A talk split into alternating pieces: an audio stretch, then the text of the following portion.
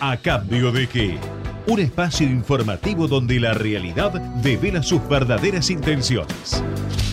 Indagamos el sentido oculto de la política, la economía, las finanzas y los negocios. Conducción, Laura Sverlik. Para observar y no solo ver. Para decodificar y entender. ¿A cambio de qué?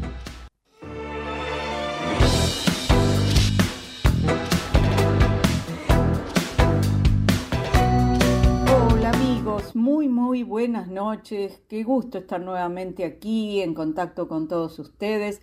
Soy Laura Sverdlik, estamos en Ecomedios, AM 1220 del Dial. Y este programa se llama A Cambio de qué y lo hacemos todos los martes de 21 a 22 junto con Matías Urtac en la producción periodística y con Gerardo Subirana en la operación técnica.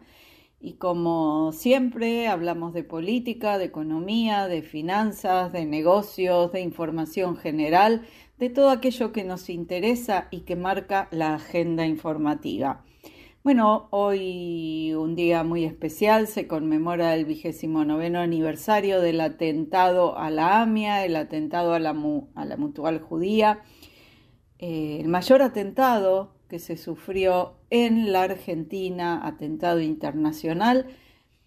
Y la verdad que es una situación muy angustiosa, muy tremenda, no solo por, por la gravedad del atentado que dejó 85 muertos y 300 heridos, sino porque no tenemos respuesta. Si bien sabemos quiénes fueron los, los que actuaron en este hecho tan siniestro, la justicia no avanzó, no están juzgados, no están condenados, no avanzó tampoco en la conexión local. Bueno, de todo esto vamos a hablar en el programa. Yo hoy estuve en el acto de AMIA, la verdad, muy conmovedor, muy tremendo oír a los familiares contar cómo se vive la ausencia de sus seres queridos, muy tremendo oír al presidente de AMIA eh, la impotencia que se siente al ver que esto no, no avanza, no avanza, no, no, no prospera la causa y que otros atentados, sí, con convicción política, fueron resueltos en poco tiempo, en un tiempo razonable, se encontró a los culpables, se los juzgó, se los detuvo. Bueno, acá no parece ser esa la situación. Vamos a hablar eh, eh, también de déficit fiscal y cómo corregirlo. Vamos a hablar del mercado, del mercado financiero que está ofreciendo oportunidades y cómo podemos subirnos a esas oportunidades. Y vamos a, también a hablar de lanzamientos de la automotriz Citroën para cerrar el programa. Bueno, ¿qué les parece si ahora vamos al encuentro de nuestros auspiciantes y luego vamos ya a las notas una por una. Auspician a cambio de qué y a Laura Svedlik las siguientes empresas e instituciones. Comienzo espacio publicitario. En la ciudad podés hacer cualquier denuncia llamando al 911. Es más rápido, simple y no tenés que ir a la comisaría. Conoce todo en buenosaires.gov.ar barra seguridad. Brazos abiertos. Buenos Aires Ciudad.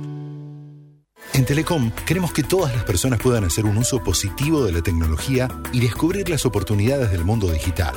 Conoce más sobre nuestros cursos y talleres gratuitos en digitalers.com.ar. Telecom, nos unen las ganas de avanzar. ¿Sabías que todos los accidentes por inhalación de monóxido de carbono son evitables? Chequea que la llama de tus artefactos sea siempre azul. No olvides ventilar los ambientes de tu hogar todos los días, verificando que las rejillas cuenten con salida al exterior y las ventilaciones no estén tapadas ni sucias. Y controla las instalaciones internas con un gasista matriculado. Con estos consejos, proteges a tu familia. Metrogas, damos calor. Fin Espacio Publicitario.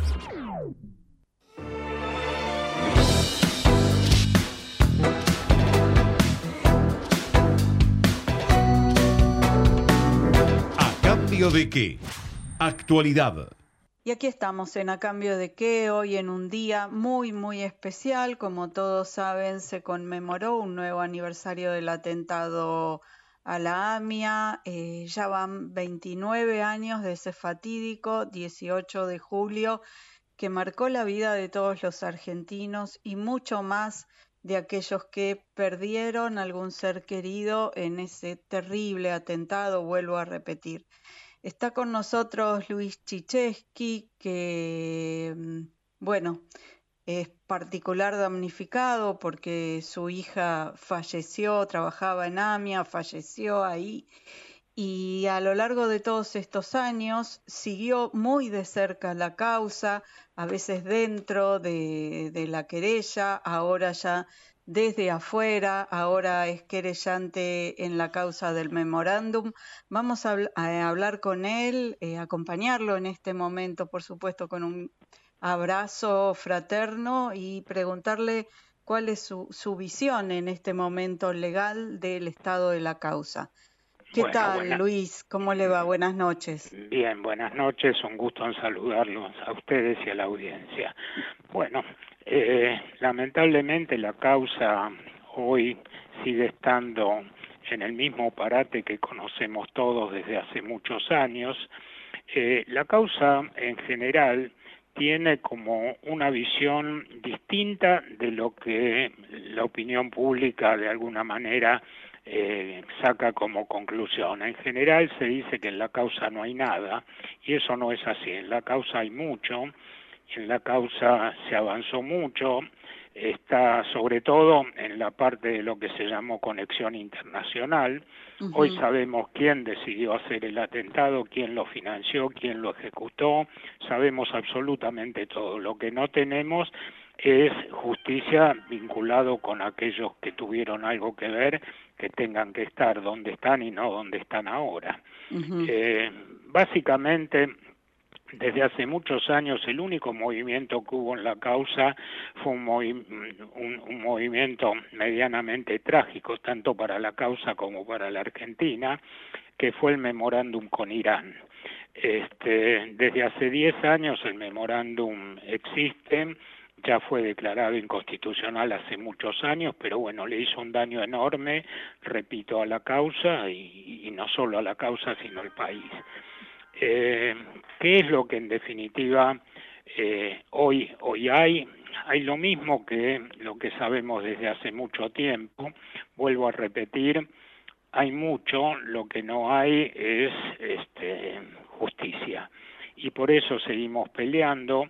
Lamentablemente, todos sabemos que aquellos imputados en la causa, que son básicamente los iraníes con alerta roja, nunca van a venir a la Argentina, primero porque su país no los va a dejar y segundo porque la propia constitución iraní impide la extradición de nacionales de, esa nacionalidad.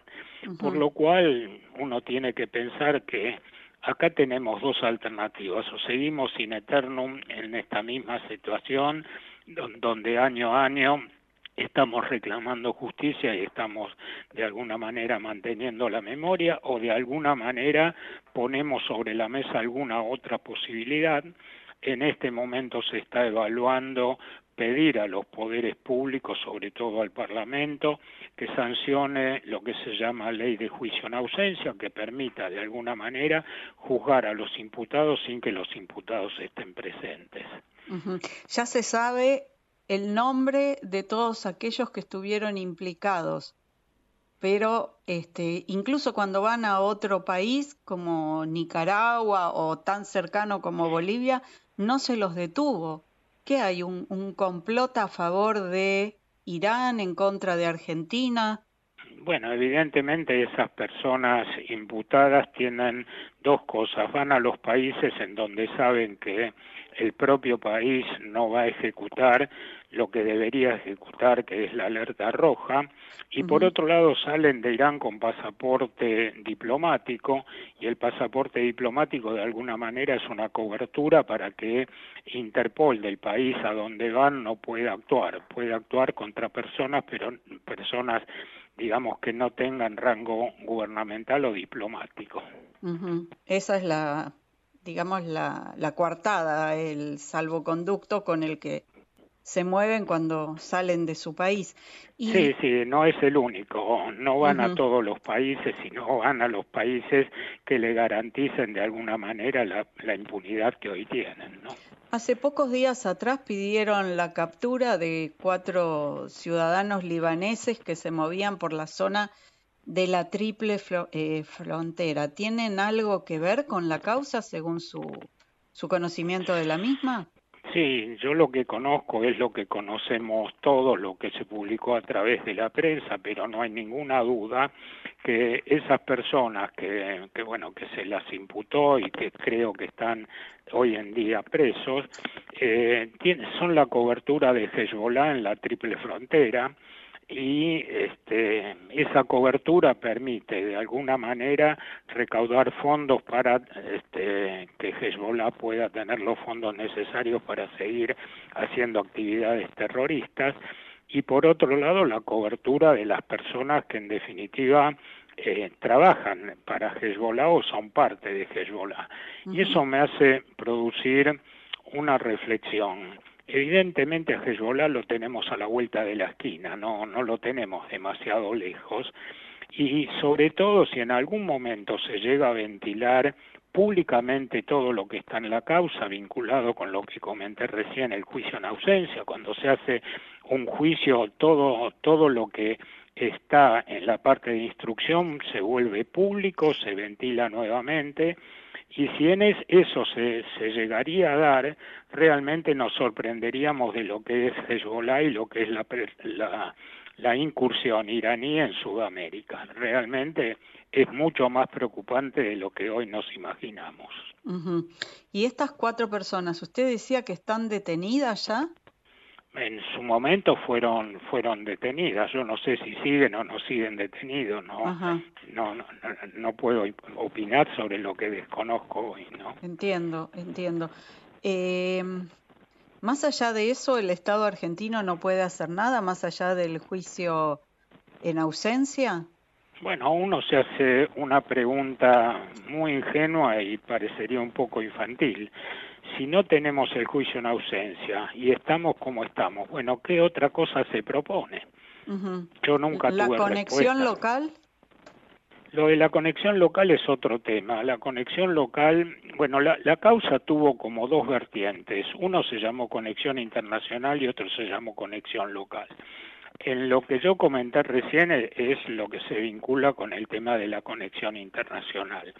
La conexión local lamentablemente no tuvo el avance que tuvo la otra y hoy, bueno, tenemos lo que tenemos que es prácticamente nada.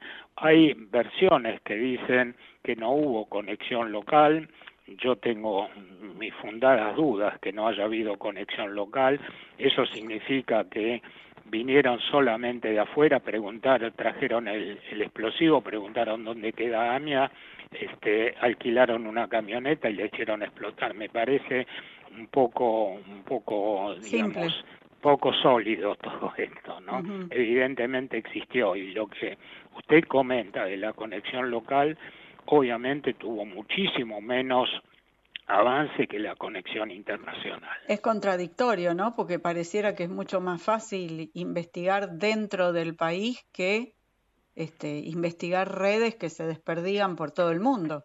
Sí, básicamente yo opino siempre lo mismo. El tema no es que no se avanzó, el tema es que la causa básicamente se contaminó de lo que muchos decimos que es la actividad política dentro de la causa.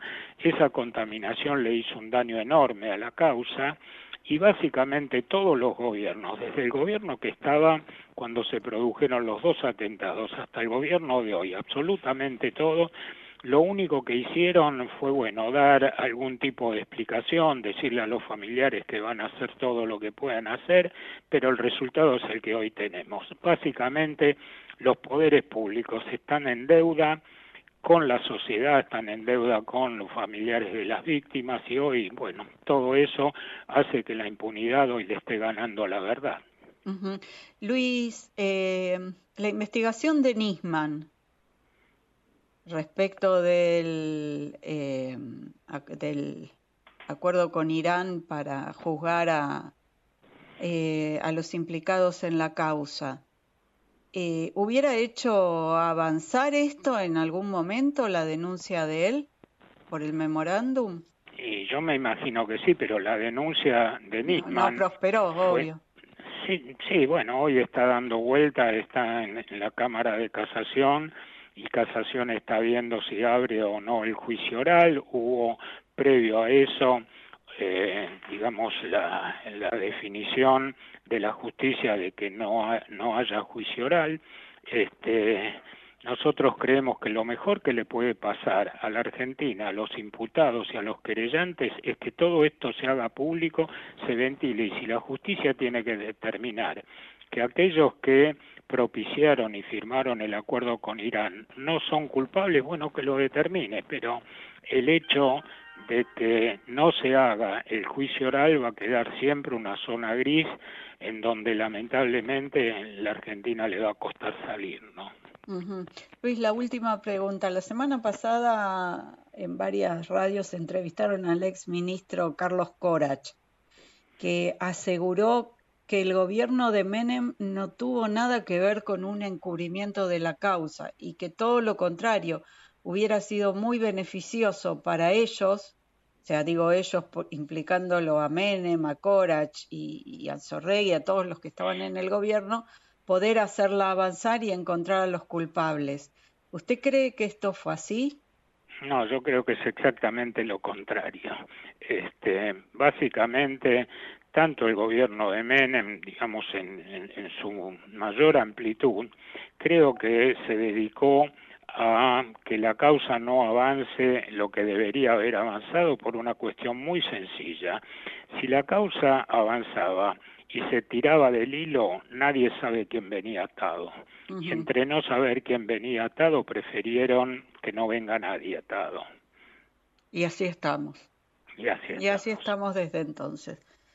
Eh, Luis Chicheski, gracias por habernos atendido. Le mando un abrazo. Seguimos en la lucha y apoyando el esclarecimiento de este atentado. Ojalá pronto tengamos resultados. Un abrazo. Ojalá, ojalá. Yo siempre digo lo mismo. Esta no es la Argentina en donde nos gustaría vivir y en donde me gustaría que vivan mis hijos y mis nietos. Necesitamos una Argentina en donde la verdad y la justicia sean este, digamos, superen a, la impunidad. Y hoy lamentablemente no lo tenemos. Voy a decir como dice mi mamá y decía mi abuela, de su boca a los oídos de Dios. Exactamente. Muchas gracias, Luis. Un abrazo. Adiós. Gracias igualmente. Adiós.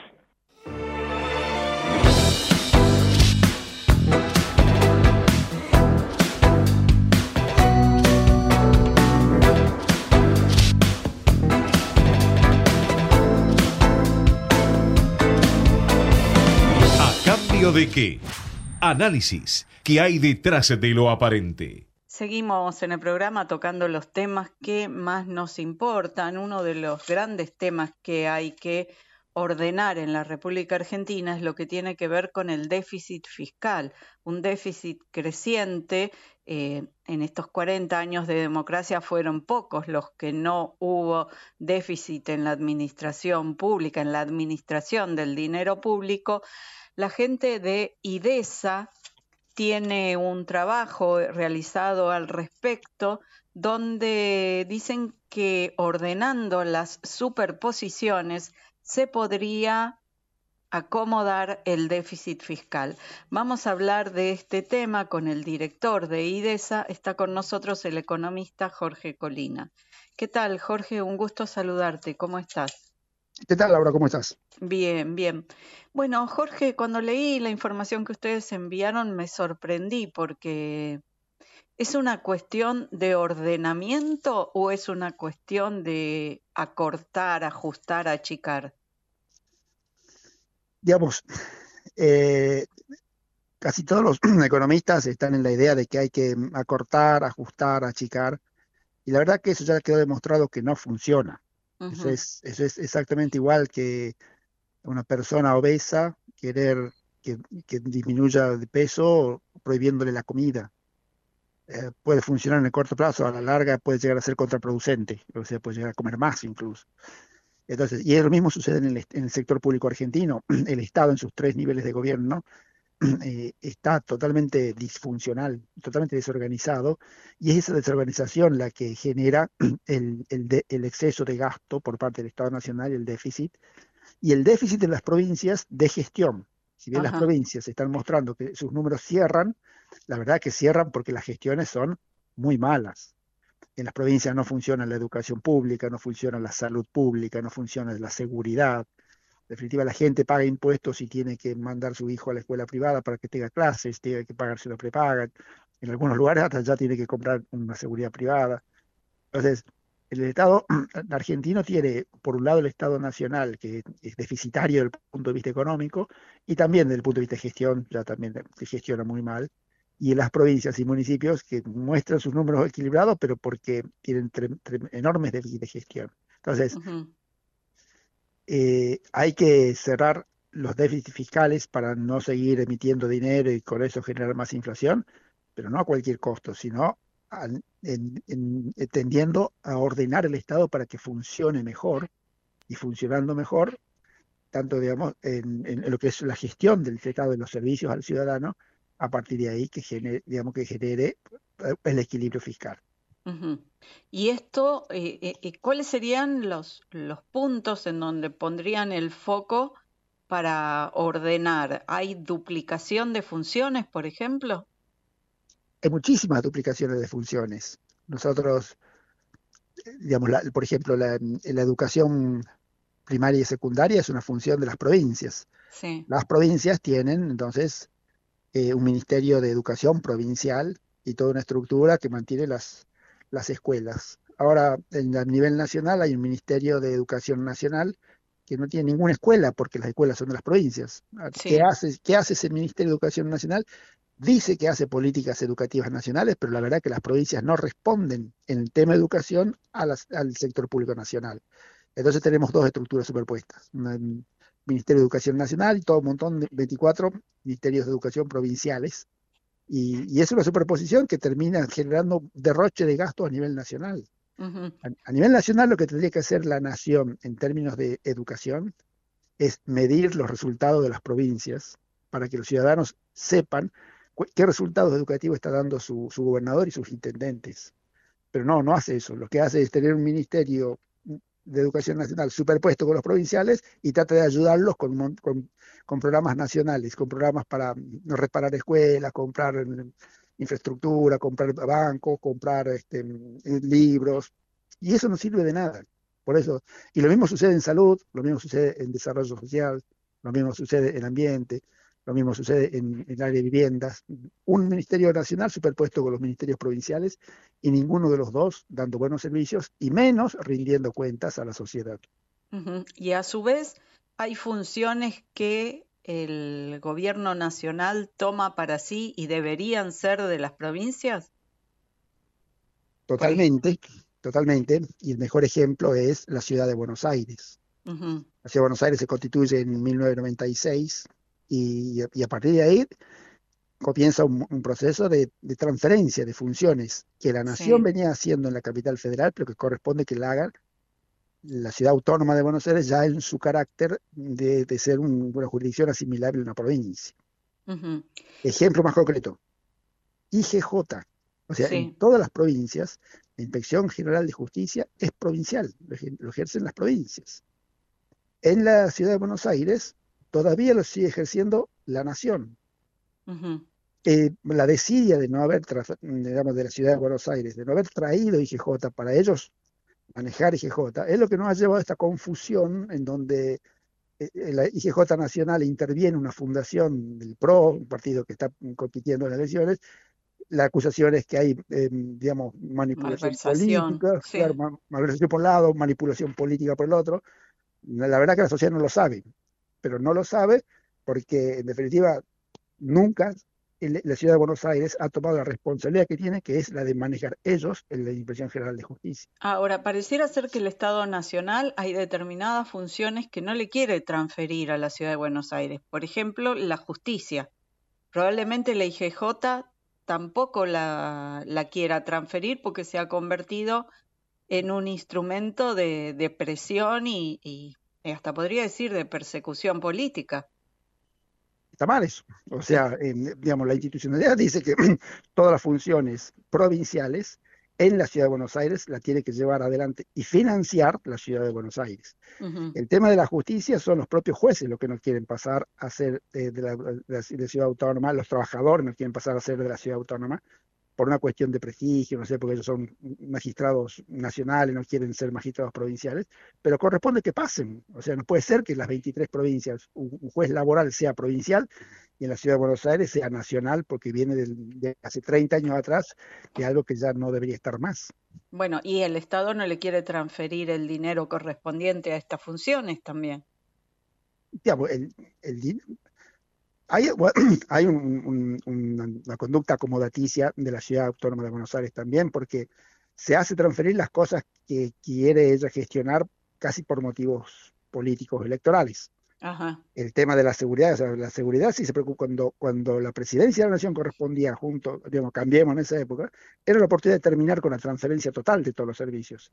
Pero no, se hizo solamente el de seguridad, porque querían manejar la policía. La policía debía corresponder que hagan todo. En el tema de salud también se observa eso. O sea, la ciudad de Buenos Aires pide que le trasladen los hospitales, la gestión de los hospitales, pero no el control, el ejercicio de la medicina. Entonces, un médico en la ciudad de Buenos Aires tiene que hacer el trámite en el Ministerio de Educación Nacional, porque tanto la Nación como la ciudad de Buenos Aires están en la desidia de no, de, no trasladar el control del ejercicio de la medicina de la Nación a la ciudad de Buenos Aires, que es lo que corresponde, porque las provincias argentinas las provincias son las que regulan el ejercicio de la medicina, como ejemplo.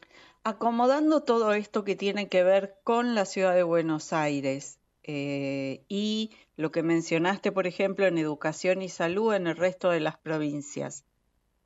Eh, ¿Podríamos tener un presupuesto nacional más equilibrado y un gasto nacional eh, más de acuerdo a los ingresos?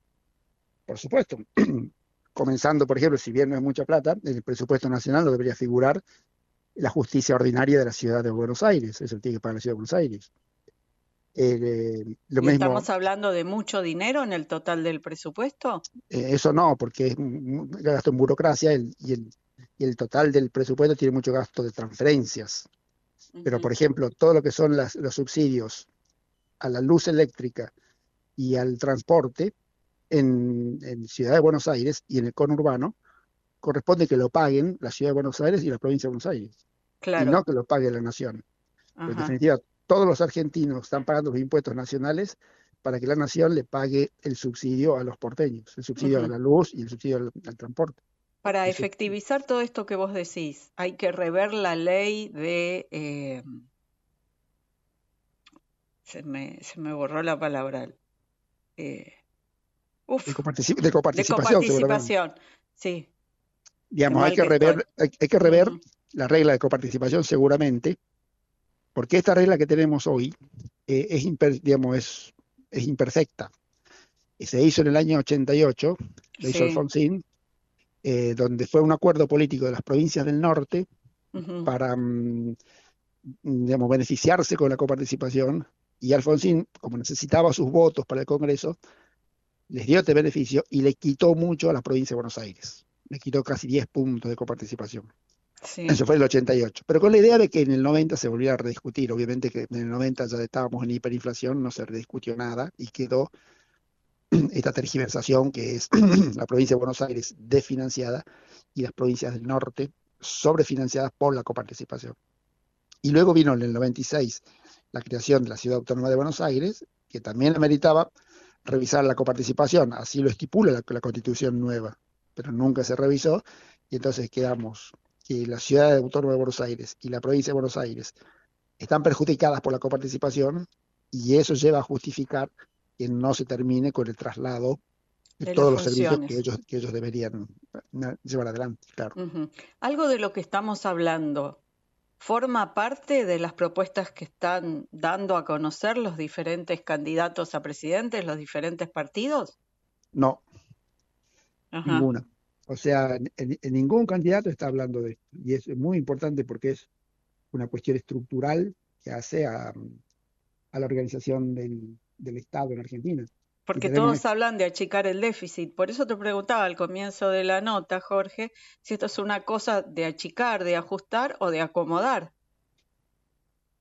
Entonces es una cosa de, de, reorganizar el Estado, no es de achicar. Entonces están diciendo, bueno, vamos a achicar algunas partidas del presupuesto nacional y vamos a seguir con un Estado disfuncional en donde el Estado nacional le está pagando los servicios a la jurisdicción más rica del país, la Ciudad Autónoma de Buenos Aires, y mientras el resto de la provincia hace lo que puede con lo que tiene y tiene que estar pagando los subsidios que se le da a la Ciudad de Buenos Aires. O sea, eh, estamos en un ejemplo de disfuncionalidad que hay que organizar para pensar en un Estado más eficiente, más eficaz y más equilibrado, no empezar a ver con, un lápiz rojo eh, qué gasto chico del presupuesto nacional.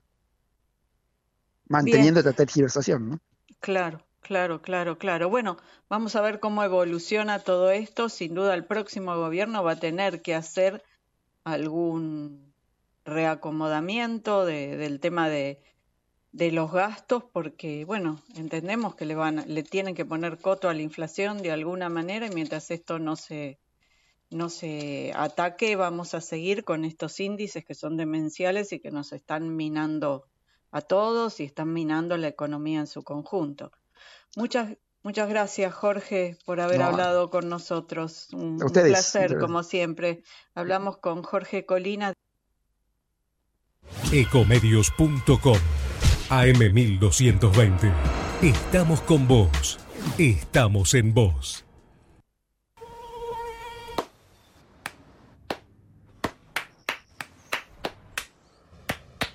No aplaudamos al mosquito, combatámoslo en serio.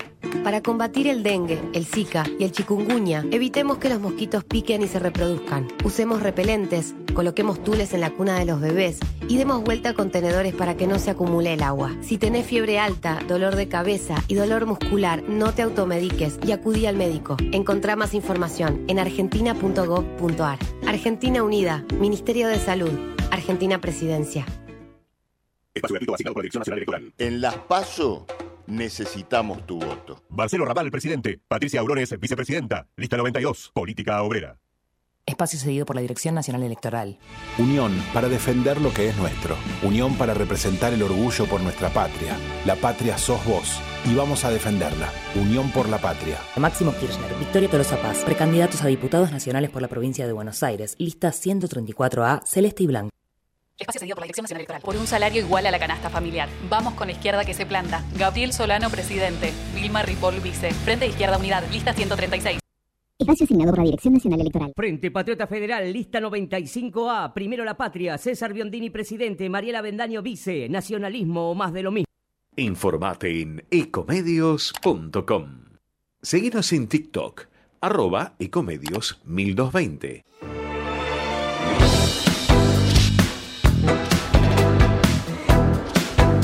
Cambio de qué?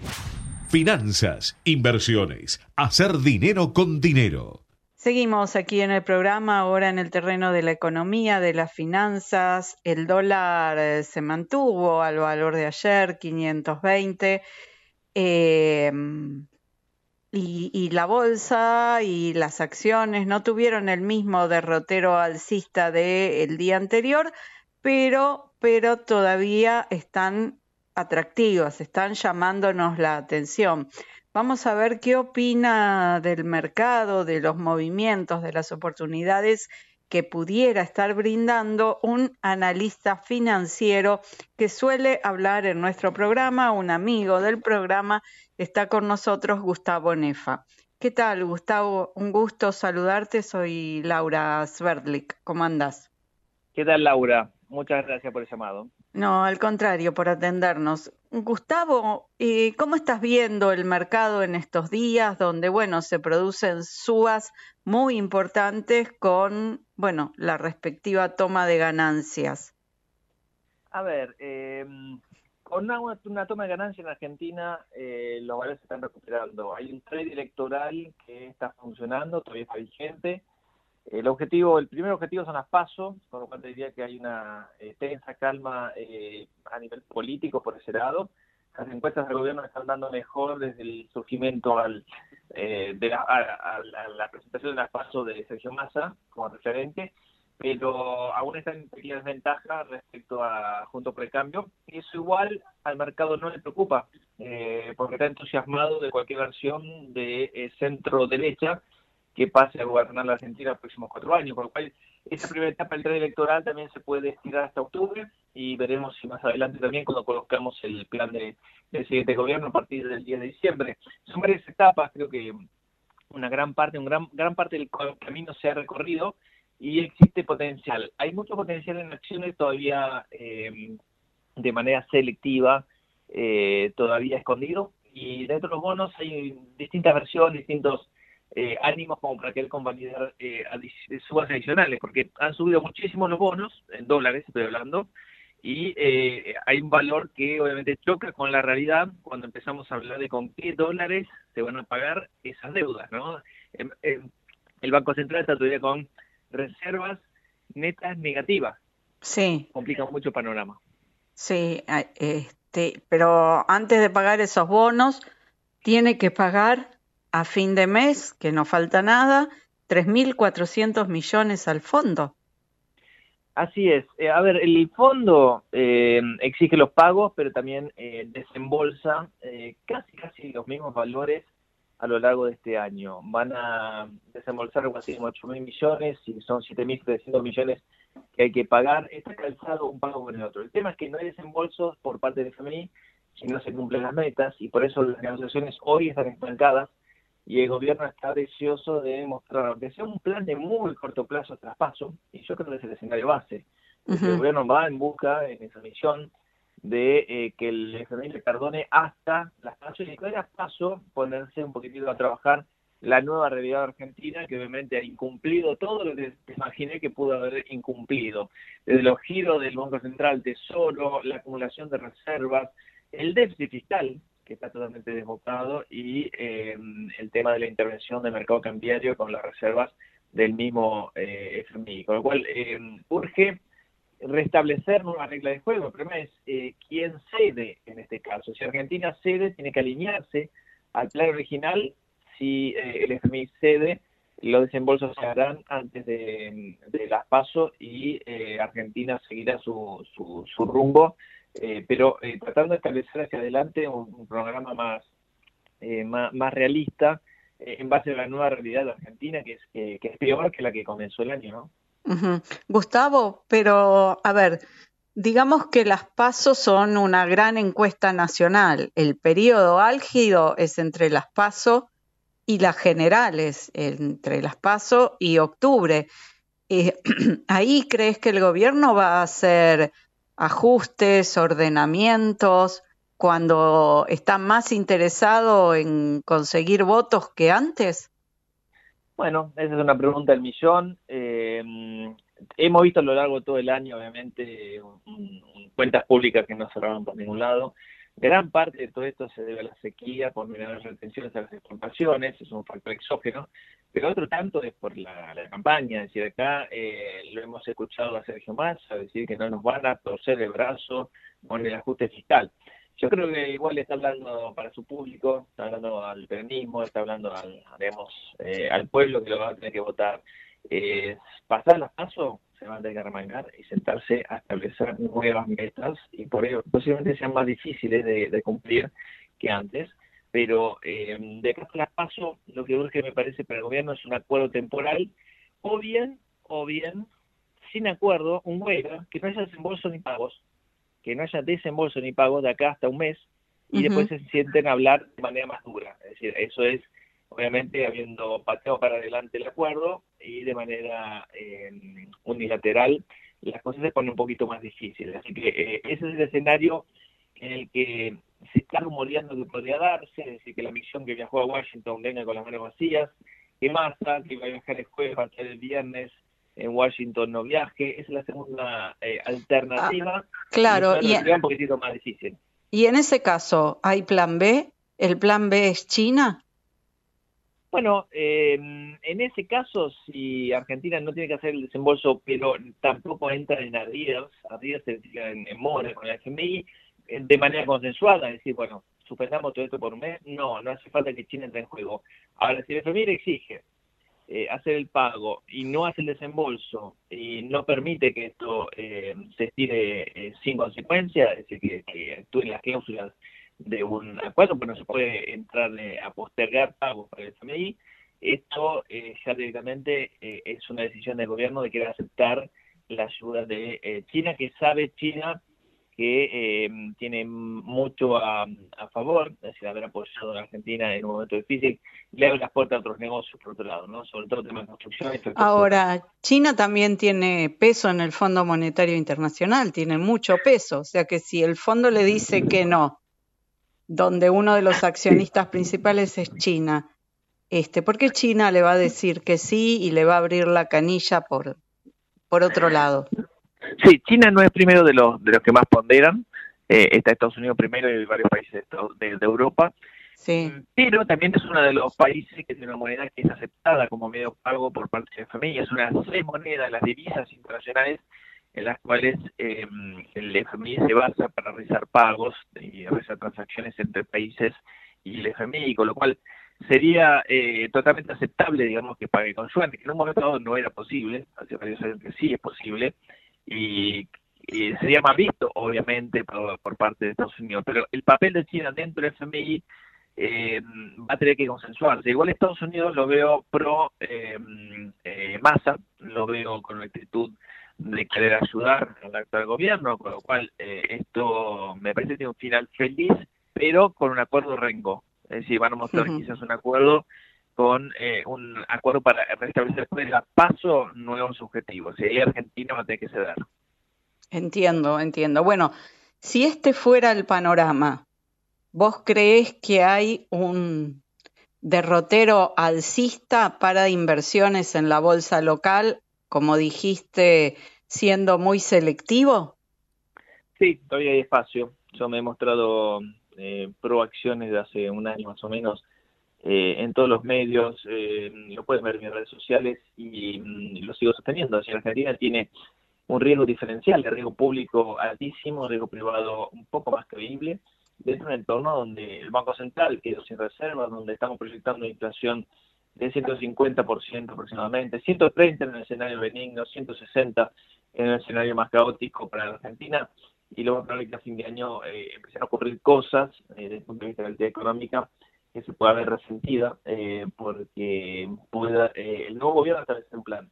Así que acciones sí, eh, me gustan todo que son apuntando al mercado externo, es decir, exportadoras, pero también aquellas que se pueden beneficiar de un posible, por ejemplo, achicamiento del déficit vía nuevos aumentos de tarifas, la utilities, gas, electricidad y algunos otros sectores, incluso algunas acciones que están atrasadas, Telecom, CBH, eh, pero dentro de una cartera nosotros siempre hemos priorizado una RCP eh, petróleo y algunas utilities puntuales. Eh, ¿Y algunas, perdón, no te entendí? Utilities, ah. que son empresas de gas y electricidad, Transener, TGS y Edenor, perdón, Central Puerto específicamente, Gas Naturgiban, eh, que es otra empresa, Naturgiban es una empresa eh, sociedad internacional, eh, que es una operadora también de, gas, eh, que es de gas que es bastante interesante, como parece que ha tenido un muy buen recorrido últimamente, la verdad no fue bien.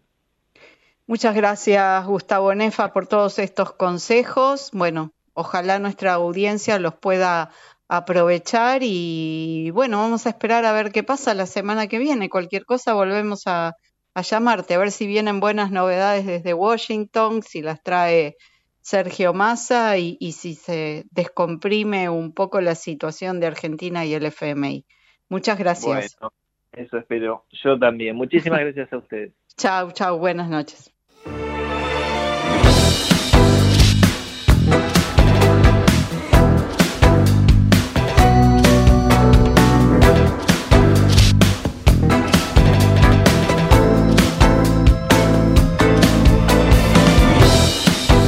Empresas. La realidad del trabajo y las oportunidades. Seguimos en el programa trayendo novedades y ahora las novedades vienen del área automotriz y tienen que ver con Citroën, con la marca Citroën. Lanzó un nuevo modelo, una modernización del SV Citroën C4 Cactus eh, con más conectividad, con más confort, porque es un modelo, un auto que viene funcionando muy bien para la marca y la marca escuchó a sus usuarios y tomó en cuenta sus demandas y las volcó, las este, introdujo en el nuevo modelo que lanzaron recientemente. Para hablar de industria automotriz, de este lanzamiento de Citroën y de otros temas más, está con nosotros Rubén Rodríguez, que es director de ventas de la marca. ¿Qué tal, Rubén? Un gusto saludarte. Soy Laura Sverdlik. ¿Cómo estás? Hola, Laura. Un gusto en saludarte y estar participando con vos en este programa. No, al contrario, gracias por atendernos. Bueno, Rubén, ustedes este, hicieron unas modificaciones sumamente interesantes en el Citroën C4 Cactus. Entiendo que es un modelo que eh, genera interés en el mercado, que anda bien en ventas. Sí, Laura, la verdad, a ver, te, hago un resumen muy fuerte y rápido del C4 Cactus. Eh, este, este, modelo para la marca Citroën es, es, un pilar importante en nuestra estrategia de producto. Nosotros lanzamos el, el C4 Cactus en octubre del 2018 y hasta hoy se llevan vendidas más de 24.000 unidades, con lo cual un número importante de ventas. Y, te digo un resultado muy interesante que es, eh, el año pasado, eh, este modelo terminó como el auto, el SUV más elegido por los clientes argentinos, o sea, terminó número uno en ventas en su segmento, con lo cual para nosotros es todo un logro muy importante y, estamos muy contentos a nivel Sudamérica, que es la región con la cual estamos participando, este logro en Argentina es fundamental. Y como bien vos dijiste al inicio de tu nota, eh, desde la marca Citroën nosotros escuchamos mucho a nuestros clientes y, derivado de encuestas, consultas y trabajos que hacen hacemos en concesionarios, eh, clinic test que se hacen con, con resultados, salió que los clientes nos pedían algunas actualización en este modelo, pero principalmente en el interior, en lo que era confort y conectividad, y no tanto en el diseño, porque el diseño, como vos lo viste, es un diseño que es muy fresco, joven, uno que, un diseño que está vigente, con lo cual tocar y modificar mucho el diseño exterior no queríamos porque está andando muy bien y gusta mucho el auto, sí le aplicamos algunos detalles particulares para, para tener un poquito de, de novedad, que es eh, unos detalles en, naranja perlado que están en el contorno de los rompeñieblas y en los detalles laterales. Y agregamos un color exterior nuevo que se llama gris artense, es un gris intermedio que adivina muy bien con el color naranja. Se queda muy bonito y, el naranja le da un touch juvenil, fresco. Sí, elegante a su vez, ¿no? Y elegante a su vez, porque con el gris y los colores, la gama de colores que hoy tiene disponible el Cactus queda muy bien. Pero déjame que, entramos en el, interior del auto, que es donde están los cambios más grandes, la renovación más importante. Eh, la tuvimos en, eh, por ejemplo, este auto incorpora ya la pantalla de 10 pulgadas con conexión inalámbrica, eh, con Upper y Android CarPlay sin el cable, o sea, vos conectás, entras al auto, ya reconoce que entraste y automáticamente tenés Waze, Em, todo lo que es eh, la conectividad tuya a WhatsApp, Spotify, todo conectado sin el cable y es algo fundamental hoy en día para la practicidad. Eh, además de esto, el modelo ya incluye un cargador inalámbrico para el celular, con lo cual esta, esta tecnología, al estar conectado constantemente, necesita tener, darle de energía al teléfono constante y no preocuparte de eso.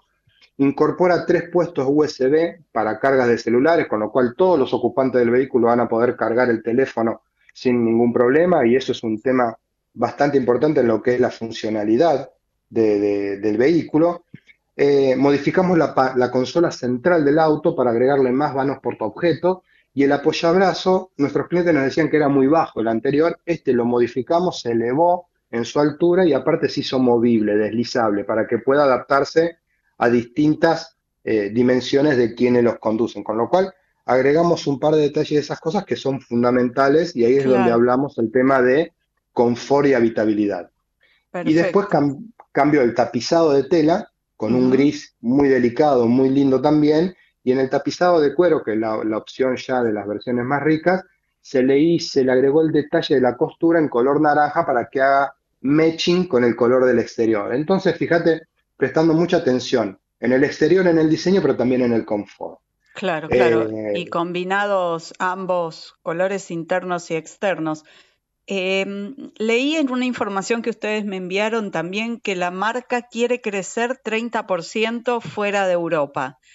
En Argentina, en esta situación tan difícil que estamos atravesando, tan desafiante, ¿se están logrando esos porcentajes?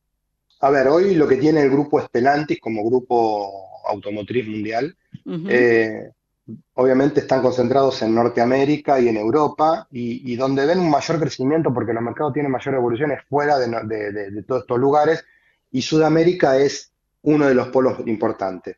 Hoy la marca, eh, la marca Citroën en Argentina está creciendo muchísimo y te cuento básicamente el por qué.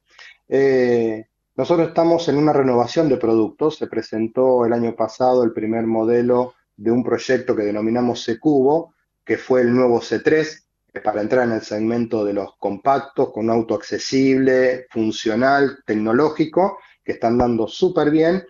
Este año, a fin de año, estaríamos presentando eh, el nuevo C3 Aircross, que es un, SUV familiar con la, la, particularidad que tiene hasta siete asientos, con lo cual va a entrar competitivamente muy bien. Qué lindo, qué lindo. Va a ser divino, con lo cual eso entra en el proyecto del proyecto C-Cubo. Y hay un tercer modelo que va a venir en el 2024, mediados del 2024, quería completar esta oferta ¿no? de, de proyectos de vehículos accesibles, retornando al origen de la, del modelo de la marca Citroën, ¿no? que la marca Citroën siempre era accesibilidad mirando a, los clientes. Con todo este proyecto completo, más con todos los modelos que hoy tenemos en Argentina y en Sudamérica, la marca, el grupo, pretende crecer fuera de lo que es Europa y Norteamérica un 30%, y hoy estamos en ese camino. Nuestro objetivo es, para el 2025, ir a alcanzar 7% de market share y hoy estamos en torno a 3.6, 3.7 de market share, con lo cual es casi duplicar nuestro market share cuando tengamos toda la gama de productos desarrollada completamente. Rubén, ¿y cómo incide el consumo femenino o la decisión de compra de las mujeres en, estos productos? ¿Y qué es lo que la marca está haciendo para, promover una integración mayor de la mujer al manejo, al cuidado del auto, a la toma de decisión, al acceso Mira, es eh, eh, súper interesante lo que me estás consultando porque estamos justo con una gran acción que estamos lanzando ahora en, eh, en este mes que se denomina Women by Citroën. Women by Citroën es una actividad para empoderar a la mujer con su auto. y digo empoderar porque la mujer, vos lo dijiste, hoy tiene una, una implicancia muy fuerte en la decisión de compra de la familia del vehículo. Pero a veces no tiene esa, esa fortaleza o esa integración tan importante en lo que es el uso cotidiano o el mantenimiento de su auto. Entonces, esta acción lo que hace es, eh, cada concesionario va a armar reuniones con sus clientas, con, su grupo de mujeres, de clientas mujeres, y les va a dar una charla y un curso de eh, los aspectos principales a tener en cuenta eh, para poder empoderarse del auto, tipo cómo cambiar un neumático que a veces te pinchas y tenés que depender de un tercero, cómo controlar los principales fluidos del auto, eh, técnicas o, ideas de conducción para gastar menos combustible, qué preparación tiene que tener para hacer un viaje, cómo acomodar mejor las cosas en el auto, cómo trasladar a los chicos, o sea... ¿Y es un, curso, es un curso abierto para todo público o para clientes Citroën?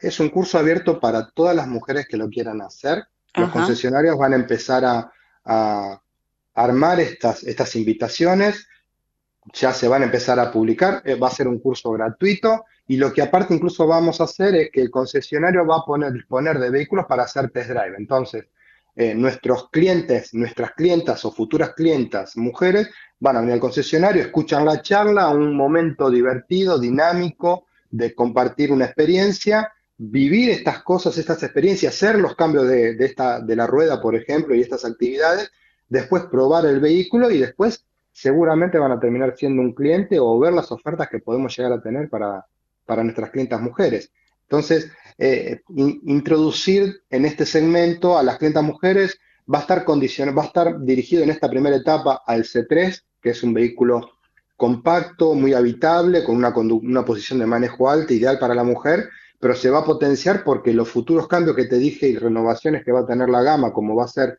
el nuevo C3 Aircross con siete asientos, eh, estamos convencidos que va a ir para un target familiar completamente Espectacular. muy fuerte.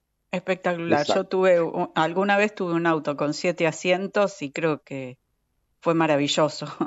Íbamos tan cómodos, los chicos, los amigos, la familia grande. Mira, la Este, parte fuerte va a ser que el concepto de Citroën hoy, hoy es la accesibilidad. Entonces va a ser un auto que va a entrar en un segmento y en un nicho creo que muy, muy importante. Por eso estamos convencidos de que poder crecer este 30% de, en, en Sudamérica y ir a buscar ese target importante de, participación de mercado, estamos convencidos que lo podemos hacer sin ningún problema. Bueno, la última, y, y apelo a tu brevedad. ¿Cómo ves el mercado en general? Eh, nuevamente, digo, es una situación muy desafiante para la industria en la Argentina, para, para la economía argentina en general. ¿Cómo, cómo ves el mercado automotriz? A ver, estamos en un año particular, ¿no? Porque estamos Sí. con un año de elecciones, con lo cual es un año particular. Te digo, el primer semestre fue una, un- una, una mi- una primera mitad de año normal, muy alineado un poco a lo que fue el año pasado. Se el mercado fue de casi 220 mil autos. Eh, y la estimación que nosotros tenemos para, para el total del año son de en torno a 410 mil autos. Quiere decir que eh, es como que está 50 y 50 Sí. el, el- el mercado. Eh, y todo, todo está dependiendo. Nosotros hoy estamos cumpliendo nosotros, nuestros objetivos, nuestras ventas van muy bien, eh, la expectativa de, de participación y de crecimiento es muy buena, estamos teniendo productos, es más, estamos teniendo productos de producción nacional como la Berlingo, que está haciendo muy buenos resultados, fue, terminó segunda en, en el ranking de venta. Y hoy la oferta de producto que tiene Citroën para, para acercarse a los clientes, incluso con ofertas de plan de ahorro, que es una financiación y un modo también de llegar al auto de una manera bastante práctica, eh, hace que, de mi punto de vista, el mercado puede llegar en este sentido. Podemos llegar a tener por meses alguna, alguna quedada por un tema de inestabilidad o de, o de sentirte más seguro o menos seguro, pero hoy hay productos y ofertas que te hacen que el mercado y que los clientes quieran comprar un vehículo. Muchísimas gracias, Rubén Rodríguez, director de ventas de Citroën, por habernos dado este análisis tan interesante de las novedades, de la introducción de la mujer y de cómo ven el mercado en una marca líder como son ustedes y bueno, cuáles son las perspectivas que tenemos por delante que parecen muy buenas con la cantidad de lanzamientos que ustedes tienen pronosticados o preparados. Muchísimas gracias por haber hablado con nosotros. Gracias, Laura, a ustedes y que tengan muy buen día. Igualmente, adiós. Hasta luego. Auspiciaron a cambio de qué y a Laura Sverdlik las siguientes empresas e instituciones. Comienzo espacio publicitario. En la ciudad podés hacer cualquier denuncia llamando al 911. Es más rápido, simple y no tenés que ir a la comisaría. Conoce todo en buenosaires.gov.ar barra seguridad. Brazos abiertos. Buenos Aires Ciudad. En Telecom queremos que todas las personas puedan hacer un uso positivo de la tecnología y descubrir las oportunidades del mundo digital. Conoce más sobre nuestros cursos y talleres gratuitos en digitalers.com.ar. Telecom, nos unen las ganas de avanzar. ¿Sabías que todos los accidentes por inhalación de monóxido de carbono son evitables? Chequea que la llama de tus artefactos sea siempre azul. No olvides ventilar los ambientes de tu hogar todos los días, verificando que las rejillas cuenten con salida al exterior y las ventilaciones no estén tapadas ni sucias. Y controla las instalaciones internas con un gasista matriculado. Con estos consejos, proteges a tu familia. Metrogas, damos calor. Fin espacio publicitario.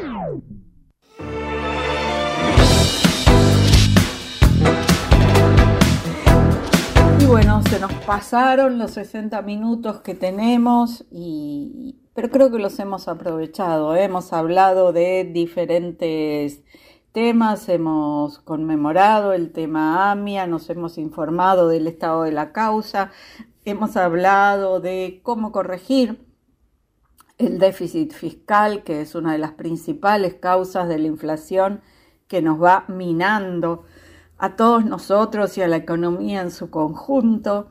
Eh, también hablamos de oportunidades en el mercado financiero para tener en cuenta y hablamos de lanzamientos de las automotrices y de industria automotriz, por dónde va, eh, qué es lo que esperan, cuáles son las expectativas. De todo esto se trató el programa que tengo el privilegio de conducir, a cambio de qué, en el día de hoy. Y llegó el momento de despedirnos, entonces quien les habla les desea muy, muy buena semana y volvemos a reencontrarnos aquí en siete días.